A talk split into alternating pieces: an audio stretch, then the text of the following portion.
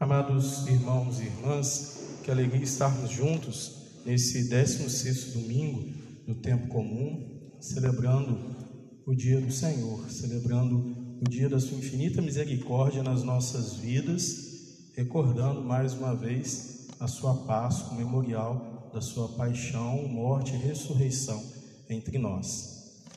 Nesse 16 domingo do tempo comum, nós escutamos a sequência do capítulo 13 de São Mateus, onde nós começamos na semana passada escutando a parábola do semeador e nessa semana mais uma vez escutamos mais outra parábola, primeiro, né, a parábola do joio e do trigo, e Jesus inicia, interrompe ela com mais duas parábolas, a parábola da semente de mostarda e a parábola do fermento, da mulher que prepara a massa com o fermento, e encerra novamente com a parábola da, do joio e do trigo, quando os discípulos, a exemplo da semana passada, perguntam para ele o que significava aquela parábola, qual era o sentido daquela parábola, porque eles não tinham conseguido compreender totalmente o que, que Jesus estava dizendo para eles. Primeiro, então, esse reforço que Jesus usa para nós da parábola, que confirma a profecia, mas que também é essa adaptação da linguagem para que todos aqueles que estão escutando possam escutar algo que lhes seja acessível, algo que possa chegar realmente aos seus corações, participando da sua vida no contexto da sua realidade, e eles então possam buscar se aproximar ainda mais do anúncio do reino de Deus, muito próximo daquilo que hoje a igreja sempre fez e continua fazendo no anúncio do evangelho. É, nós sempre buscamos, dentro de todas as possibilidades, dos meios dos quais Deus nos capacita, continuar a anunciar o Evangelho. E hoje, em meio a essa pandemia, nós nos vemos a anunciar o Evangelho, principalmente nas redes sociais, que são instrumentos de Deus hoje para que nós possamos chegar a todos os fiéis com o anúncio da Boa Nova, mesmo em meio a essas dificuldades. Quero ressaltar aqui essa dinamicidade do Evangelho, do anúncio, que Jesus já mostra para os discípulos e continua para nós até hoje. O Evangelho sempre irá encontrar maneiras de chegar a todos os fiéis, de chegar ao coração de todos nós. Quanto a isso, não devemos ter medo, não devemos ter pânico, porque o Senhor, Ele vem aos nossos corações com a Sua palavra, nos convidar à conversão. E aqui então nós temos o centro dessa liturgia de hoje, justamente a conversão a palavra de Deus que vem até nós para nos converter, vem até nós para buscar cada dia mais nos ajudar a converter os nossos corações. A primeira leitura de hoje, no livro de da sabedoria, justamente nos recorda isso. Nós somos chamados a esse passo a mais, a esse, essa transformação dos nossos corações. Porque muitas vezes nós temos a tendência a assumir a ideia de que aqui na terra nós já viveremos o céu, de que aqui nós já somos completamente santos, sem nenhuma maldade, sem nada para poder ser revisto nos nossos corações. E muitas ideologias políticas, sociais, tentam ainda hoje infundir essa ideia nas nossas cabeças que nós já estamos vivendo aqui o paraíso, que nós já estamos vivendo aqui uma completa equidade de todos os valores e que tudo já está certo. Já alcançamos o limite máximo aqui na terra e fazemos aqui. Quando nós cedemos a essa ideologia, nós começamos então a fazer essa distinção do joio e do trigo já agora, fazendo como aqueles empregados que chegaram para o Senhor e disseram para ele: O Senhor não semeou boa semente? Então por que agora está crescendo o joio junto? O Senhor quer que nós vamos lá e arranquemos o joio? O Senhor quer que nós vamos lá e tiremos aquilo que está atrapalhando o trigo?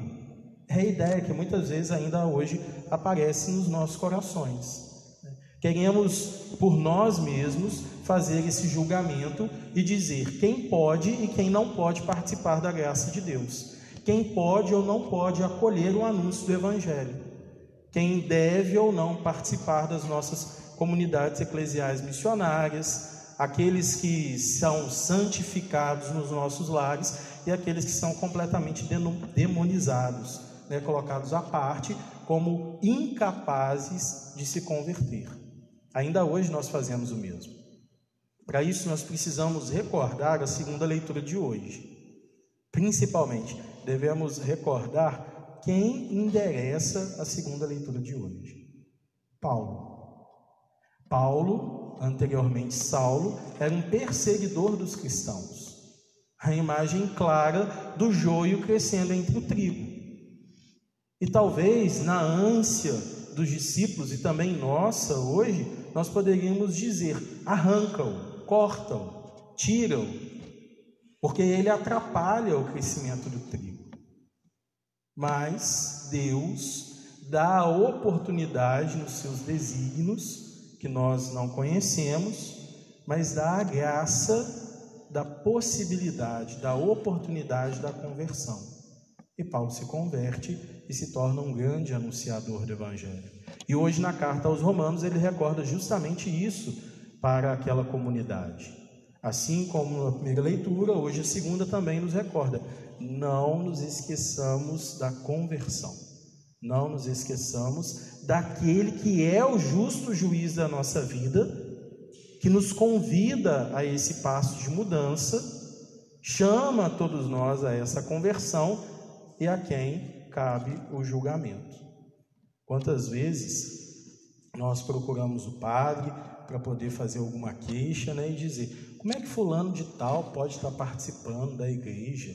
Como é que determinada pessoa pode estar lá fazendo uma leitura, né, ou participando de alguma pastoral, de algum movimento? É um absurdo. A pessoa tal fez isso, fez aquilo outro. Quantas vezes julgamos as pessoas quando as vemos chegando na igreja? Quando nós fazemos isso, nós esquecemos justamente esse fundamento da misericórdia e do julgamento de Deus que não cabe a nós, mas cabe a Deus. O que cabe a nós é o nosso comprometimento com a nossa conversão, o comprometimento com a nossa missão de testemunhar o amor de Deus nas nossas vidas, sempre, em todos os momentos. Por isso aqui Jesus dá uma possibilidade que foge completamente à possibilidade natural da biologia, da botânica. Jesus diz: "Deixai crescer os dois". E aí então, no final, nós iremos separar. Porque até lá o joio pode se tornar trigo, ou o trigo pode se tornar joio. Na nossa vida, é essa missão que todos nós recebemos anunciar o reino do Senhor, buscar a santificação das nossas vidas. Entretanto, no decurso desse caminho, muitas vezes nós podemos nos desviar e transformar a nossa vida em joio, nos afastar do amor de Deus, ser pessoas que também afastam o outro desse amor.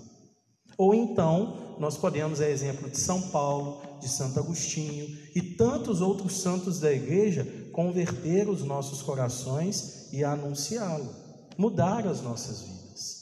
O salmo de hoje justamente nos chamava a recordar esse perdão do Senhor, a pedir o seu perdão, confiar na sua graça e a anunciar cada dia mais as maravilhas do julgamento deste justo juiz que cabe a ele. Essa avaliação. Agora, cabe a nós, com certeza, o comprometimento com a nossa conversão, o comprometimento com o caminho da santificação das nossas vidas. Neste 16 domingo do tempo comum, nós celebramos a missa pós-morte de Dom Henrique Soares e nos unimos à Diocese de Palmares nesse momento de dor, nesse momento de sofrimento para toda a igreja do Brasil, mas também nesse momento da certeza da ressurreição. Dom Henrique Soares, no ano de 2019, escrevia uma carta para um amigo seu, quando ele completava 10 anos de vida episcopal. E esse amigo perguntava para ele como que tinha sido esse processo. E ele dizia para o seu amigo que no dia 20 de março de 2009 ele foi eleito bispo e foi chamado então até Salvador para responder ao anúncio apostólico. É, esse convite, e aí ele coloca na sua carta que o núncio fazia ele. Ele diz: não o núncio, o núncio em nome do Papa, não o Papa, o Papa em nome de Cristo. Cristo o chamava à missão de ser bispo. Cristo o chamava a dar esse passo a mais. E ele vai até Salvador, recebe essa notícia, aceita com alegria a missão que Deus lhe confia, e aí ele ressalta para esse amigo na carta e também para todos nós, né, ainda hoje. Não devemos fugir da missão que Cristo nos confia. Não devemos fugir da missão que Cristo nos confia. Né? E quantas vezes hoje, faço um parêntese aqui, é o que, nós mais tentamos fazer, né? Vivemos em um mundo descartável, onde as pessoas começam a olhar às vezes para suas famílias, para suas vidas e a dizer: está muito difícil, vou deixar para lá e vou começar de novo, né? Joga fora, começa do zero, né? e fugimos muitas vezes da missão que Deus nos confia. Pois bem, ele retorna para a sua cidade e aí era uma sexta-feira, dia de dentro da quaresma, dia de celebrar a Via Sacra ele vai até uma comunidade mais distante para poder celebrar a Via Sacra. E na noite, quando ele está retornando por volta de umas nove e meia da noite, né, umas 21 e 30, ele foi, teve, voltando pela estrada, o seu carro foi fechado por um outro carro. Ele se assustou com aquilo, continuou andando e o carro lançava-se acima dele, tentando fechá-lo, impedir que ele continuasse andando. E aí, naquela, no meio daquela fuga, eles atiraram no seu carro eh, seis tiros, dois acertaram os pneus dianteiros e o carro parou. Ele então foi arrancado de dentro do carro por alguns homens e enquanto ele tentava fugir, eles o espancaram muito, o machucaram e ele sangrando pedia para eles que eles não o matassem, porque ele tinha uma missão a cumprir. E naquele momento ele não perguntava para eles por que eles estavam fazendo aquilo com ele. Ele não perguntava para eles por que se Deus anuncia coisas boas na nossa vida, se Deus é sinal de misericórdia entre nós, e ele como um padre que havia acabado de ser eleito bispo, ele que era um anunciador do evangelho estava passando por aquela dificuldade. Estava passando naquele dia de tanta alegria por um momento de tanta aflição. Ele não coloca essas dúvidas. Não cabe a ele fazer esse julgamento. Deus conhece os seus desígnios. Cabe a ele viver a sua missão. E naquele momento ele pede para ele, por favor, pede para aqueles homens, né? Por favor, não me matem, porque eu tenho uma missão para poder cumprir.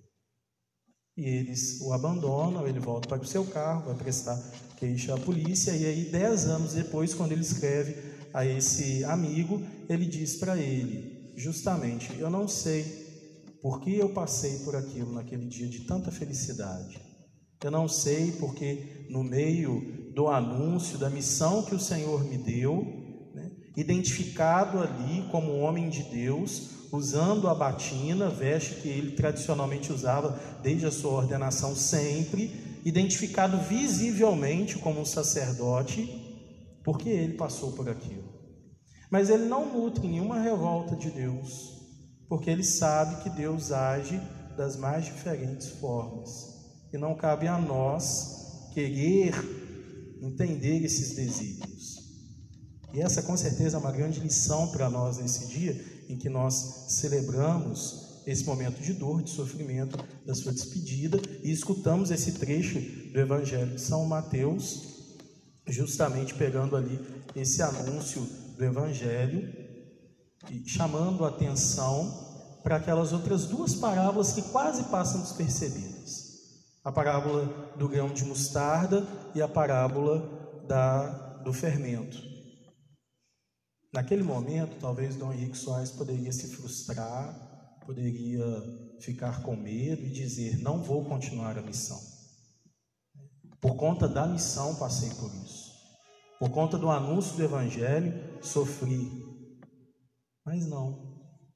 Ele deixa que aquela pequena semente caia no seu coração e se transforme em uma grande árvore de anúncio do reino de Deus. Ele pega aquela pequena semente que já crescia, aquela pequena porção de fermento e fermenta toda uma massa. E as suas palavras, a sua catequese, as suas homilias resplandecem e continuarão a resplandecer nos nossos corações. Mas foi necessário que naquele momento deixasse que o joio e o trigo continuassem juntos, para que talvez fosse possível uma conversão, para que o Senhor chamasse nos nossos corações essa mudança. Neste momento, amados irmãos e irmãs, de tanta incerteza em todos os cenários político, econômico que nós vivemos em todo o mundo em meio dessa pandemia, não nos deixemos desanimar. Não nos deixemos de colocar, não deixemos de colocar as nossas vidas nas mãos do Senhor e dizer: Senhor, acolhemos a missão que o Senhor entrega a todos nós. Ajuda-nos a perseverar no teu amor. Ajuda-nos a fazer essa semente crescer, a essa massa fermentar. Ajuda-nos a transformar aquilo que pode parecer impossível, transformar o joio em trigo. Mas ajuda-nos, Senhor, a nos converter, para que nós possamos ser testemunhas do teu reino. Em nome do Pai, do Filho e do Espírito Santo.